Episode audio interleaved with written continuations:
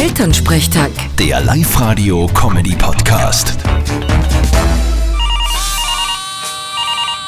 Hallo Mama. Grüß dich Martin, geht's dir eh gut? Fralli, was gibt's? Du, ich freue mich schon so am Opernball heute auf die Nacht. Ah ja, der ist ja auch heute. Hätte ich fast vergessen. Du, ich werde mich gemütlich mit einem Flaschel Sekt vor dem Fernseher sitzen. Schaust denn du auch an? Na, das glaube ich weniger. Das interessiert mich nicht wirklich. Äh, wir schauen heute nicht Opernball.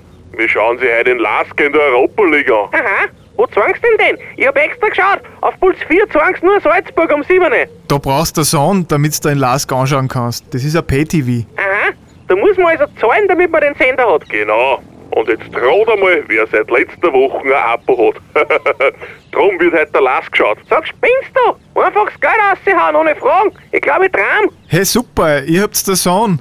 Ich glaub, da komm ich heute auf die Nacht heim und schau mit. Opernball kannst mit mir schauen, sonst gar nichts.